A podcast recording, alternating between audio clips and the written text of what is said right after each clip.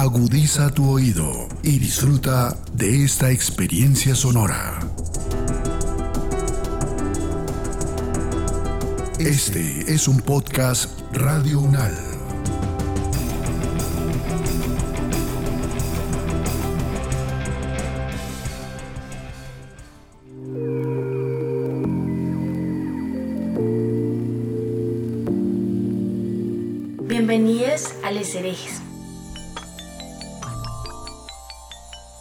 Aquí cuestionaremos lo establecido y sentiremos profundo lo cotidiano.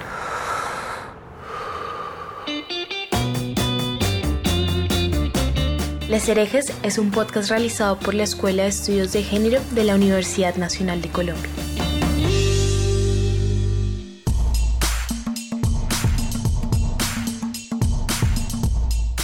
Les herejes disienten de las estructuras hegemónicas impuestas, controvierten sobre creencias que parecen inamovibles y proponen desde una perspectiva feminista nuevas opciones para comprender y construir otras formas de pensar y sentir la vida.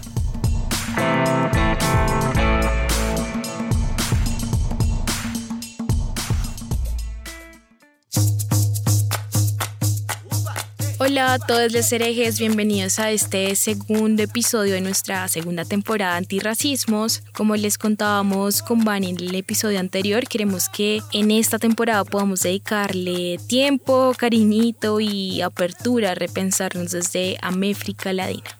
Antes de contarles más sobre el episodio del día de hoy, quiero contarles que Vane ha terminado el proceso en la Escuela de Estudios de Género y yo quiero aprovechar este espacio para agradecerle también a ella por acompañarme en este proyecto tan especial para mí. Vane, te vamos a extrañar mucho por acá, pero bueno, quiero contarles también que por aquí en la escuela siempre andamos transformándonos, abriendo espacios y juntándonos con más personas increíbles como Juli. Ella hoy se une a nuestro equipo y va a estar acompañándonos en esta segunda temporada y esperamos que en otras más. Quiero que sea ella quien se presente.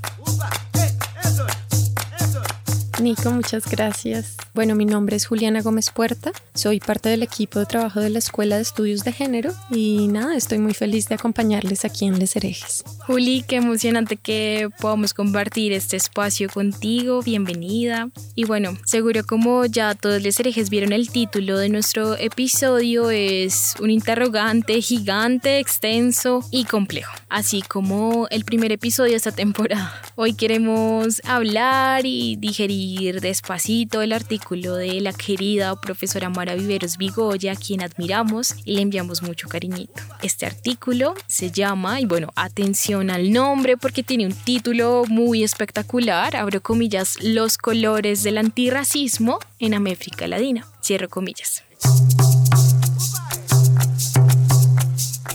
La profe Mara nos cuenta que referirse a los colores del antirracismo desde su experiencia situada de mujer colombiana, feminista afro-latinoamericana, supone hablar de tres cosas principalmente. Abro comillas. Uno, de los colores que tiene el racismo en mi país y en esta Améfrica Ladina, para mencionar este lado del mundo con las perspicaces y penetrantes palabras de la pensadora afro-brasilera Leila González, para designar una región en la cual el proyecto político de las élites criollas descendientes de europeos, fue pensado borrando y devaluando la presencia e identidad de los pueblos originarios y las poblaciones de origen africano en él. 2. Del giro antirracista en la región, es decir, de ese cambio que se ha producido en la forma en que hoy se presta atención al racismo en el ámbito público y de sus efectos en el panorama del trabajo antirracista.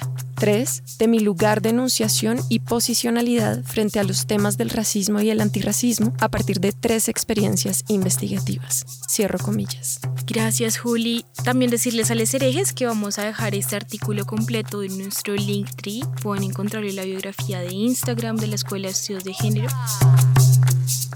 Y quería hacerte una pregunta, Juli. ¿Tú crees que los colores podrían tener algún tipo de sonido? Nico, pues no sé, tal vez el amarillo sonaría así para mí.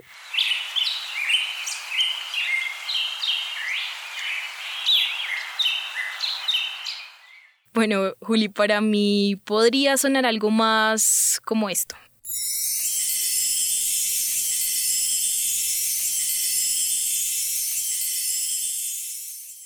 Y te preguntaba esto específicamente porque siento que al leer este texto y encontrarme en otras conversaciones en clase con la profe Mara, me preguntaba mucho sobre elementos racializados porque a veces pensamos en la raza, el racismo y la racialización como conceptos, acciones o procesos alejadísimos de nosotros y siento que los colores, así como elementos, generalmente asociamos a varias cosas, les llenamos de significados, de sonidos, de usos y no sé si algunos de ustedes se imaginan cuáles son algunos de estos elementos o estos objetos racializados.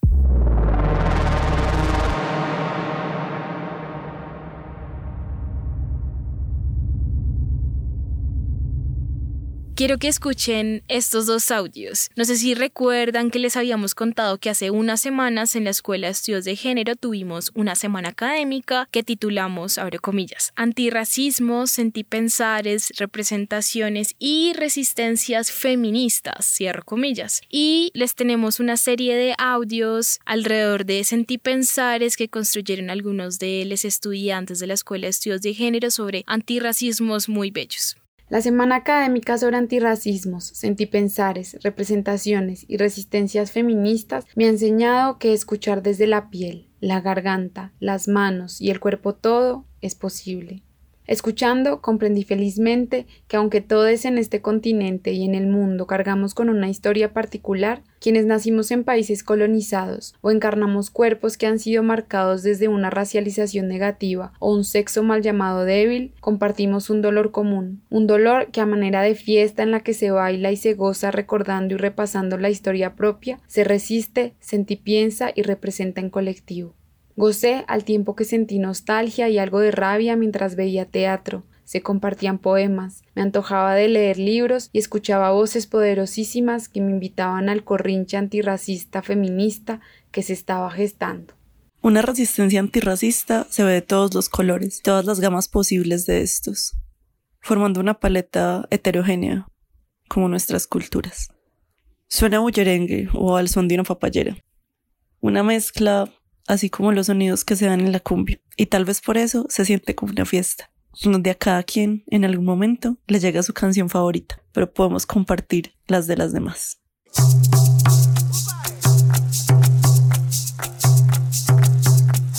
En su artículo, Mara nos cuenta que la metáfora del color es un signo que comunica y genera sensaciones en relación con la diferencia. Es una invitación a hablar, en primer lugar, de la diversidad y heterogeneidad del racismo y del antirracismo local, de sus tensiones, ambigüedades y contradicciones en sociedades pigmentocráticas, como puede ser la colombiana y brasileña. En segundo lugar, es una imagen que nos permite poner en perspectiva nuestros distintos lugares de enunciación.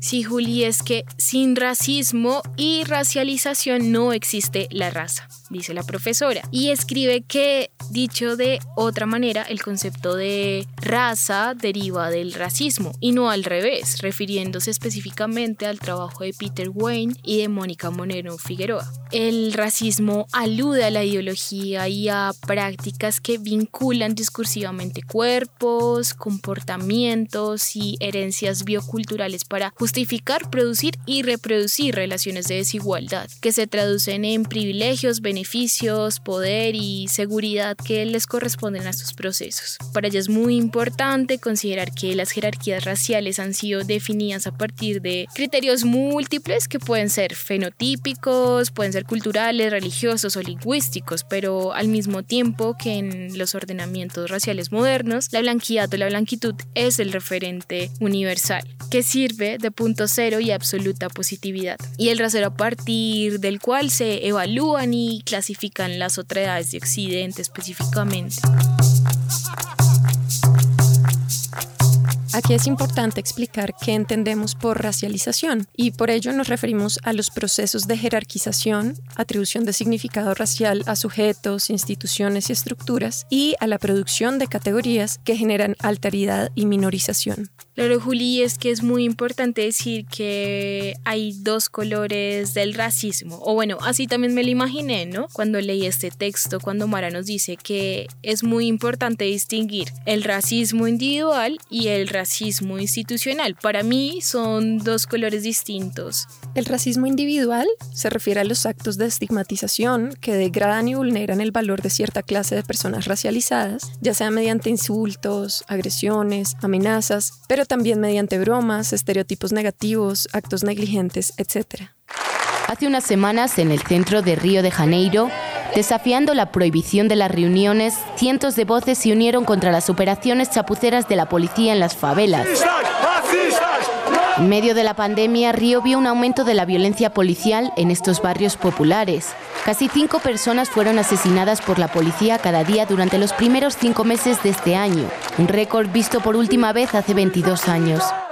Juli, y el racismo institucional, la profesora lo entiende como actuar a través de, abre comillas, fuerzas establecidas y respetadas en la sociedad, cierro comillas, como lo pueden ser las instituciones educativas, económicas, sanitarias, culturales, etc y su efecto en América Latina ha sido que las personas indígenas y afrodescendientes tengan mayores tasas de mortalidad infantil, de necesidades básicas insatisfechas, de peores condiciones de vida y menor acceso a la educación y a la salud. El racismo institucional funciona a través de organizaciones concretas, pero también a través de estructuras sociales que se desarrollan más allá de los límites de las instituciones particulares. Lo que pasa es que en Colombia hay un racismo estructural, no solamente sobre los indígenas, sino sobre los campesinos, sobre los afros y sobre las mismas periferias urbanas.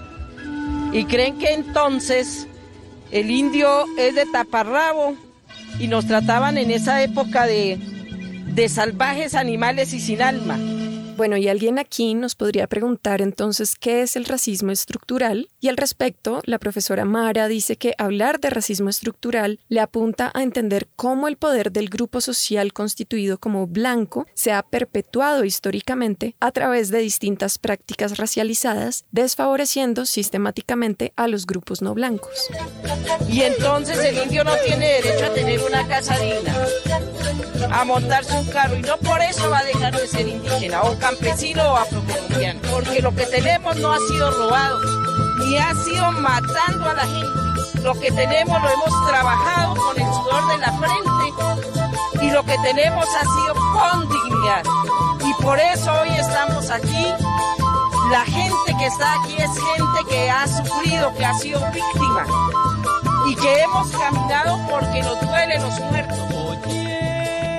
Estamos de acuerdo en que la diferencia entre el racismo individual, directo y el institucional, entendido como sistémico o estructural, no es fácil de discernir si tenemos en cuenta que la agencia y la estructura son interdependientes, pues el comportamiento humano se constituye mutuamente. Así, la vieja y conocida costumbre en América Latina de los agentes policiales, de, abro comillas, de detención en la vía pública para averiguar de antecedentes, cierro comillas, o en un aeropuerto o en un centro comercial, en conciertos y en todos los lugares por comunes o atípicos que parezcan, en todos ellos opera a través de ese tipo de prácticas, a través de la identificación, por ejemplo, hecha por agentes individuales y yo ahí le agregaría que pueden ser agentes legales o ilegales, incluso legítimos o no legítimos dentro de un lugar, pero que específicamente se dirigen preferentemente a cierta categoría de personas, como sucede en Brasil, por ejemplo, con los hombres negros, jóvenes, residentes de favelas, pero también pueden vincularse a una cultura policial, a una cultura brasilera hegemónica más extensa, que percibe a los hombres negros, jóvenes y residentes en favelas como amenazantes, como más propensos a ser criminales.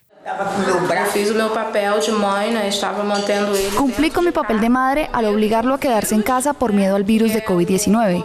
Pero mi hijo murió por un virus mucho peor, el Estado asesino. Según Segato, en América Latina el racismo se ejerce en relación con la apariencia, los rasgos físicos del individuo, la fisionomía, los gestos, el acento. La raza es leída por las marcas que dejan los cuerpos y no en función de la genealogía y el origen, como sí sucede en Estados Unidos. Mara nos dice en su texto que en América Latina la racialización es transversal a las fronteras de clase e incorpora las diferencias socioeconómicas mediante un ordenamiento pigmentocrático. El racismo, entre comillas, latinoamericano está ligado al clasismo, porque las clases tienen colores de piel distintos, en el sentido de que, como tendencia general, las personas y familias con mayores capitales, es decir, capital social, cultural, escolar, económico, simbólico, son de tez más, entre comillas, clara, e inversamente, las personas de menores capitales son de tez más, entre comillas, oscura.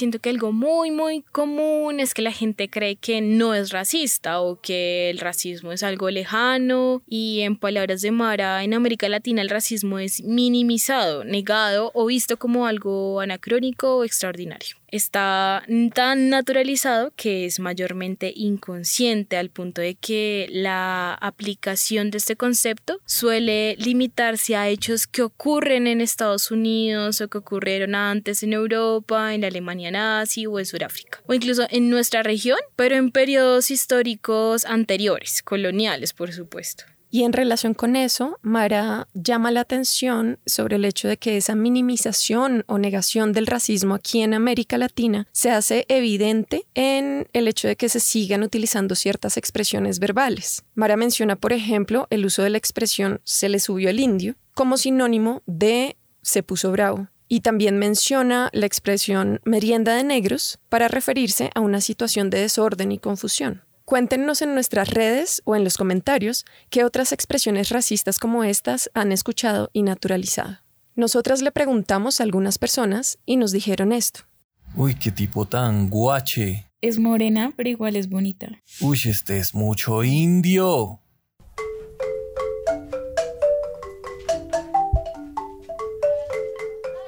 A menudo, el término racismo, racial, raza es evitado por su carga histórica y es reemplazado por vocablos relacionados con categorías étnicas o referidas a la diversidad cultural. Cuando se admite, el racismo es generalmente examinado como una ideología que promueve actos individuales asociados a la injuria, el rechazo y la humillación, pero pocas veces se percibe o se denuncia su dimensión estructural. Bueno, y como lo decíamos en el capítulo anterior, el antirracismo además no es un asunto de las personas negras exclusivamente. Hay un llamado importantísimo y Mara lo hace dentro de su texto y es el racismo no es solo un problema de color de piel. Y ella nos menciona que ciertas organizaciones indígenas señalaron, por ejemplo, que la raza era un concepto anticuado o que el racismo era un problema de color de piel y por tanto más relevante para las personas negras que para las personas indígenas en este caso, pero especialmente porque quienes lo plantearon tenían una apariencia no muy diferente a las personas mestizas o blancas. No obstante, en las entrevistas de las que nos habla la profesora Mara, estas personas se mostraron conscientes en mayor o menor grado de las relaciones existentes entre injusticia, desterritorialización, violencia y racismo. Esto ha cambiado recientemente, como lo ilustra lo sucedido el 16 de septiembre de 2020. El pueblo Misac del Cauca realizó un juicio simbólico al español Sebastián de Belalcázar, nombrado por la historia oficial como fundador de Cali y Popayán, y después de considerarlo culpable de delitos como genocidio, despojo, acaparamiento de tierras, desaparición física y cultural de los pueblos que hacían parte de la Confederación Pubenense, derribaron y decapitaron su estatua y exigieron al Estado reparación histórica, abro comillas, en tiempos de racismo, discriminación, feminicidios, corrupción y asesinato de líderes sociales. Cierro comillas.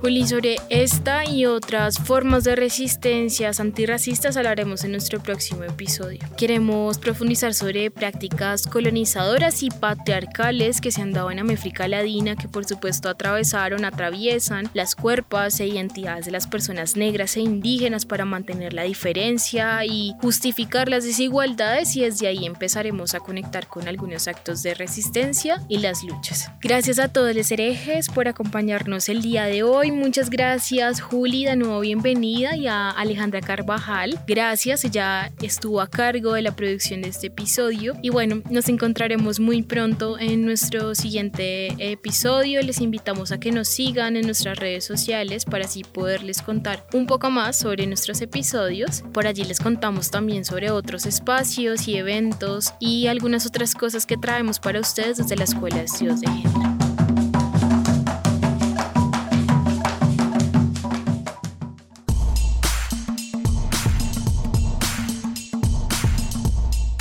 Les herejes disienten de las estructuras hegemónicas impuestas, controvierten sobre creencias que parecen inamovibles y proponen desde una perspectiva feminista nuevas opciones para comprender y construir otras formas de pensar y sentir la vida.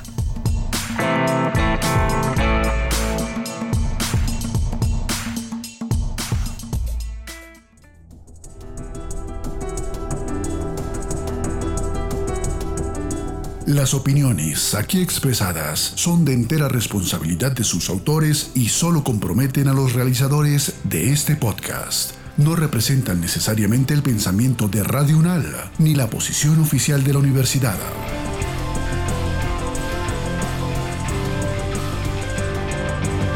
Este y otros podcasts en nuestro sitio web podcastradio.unal.edu.co. Síguenos en nuestras redes sociales. Nos encuentras como Podcast Radio UNAL, Universidad Nacional de Colombia, Proyecto Cultural, Científico y Colectivo de Nación.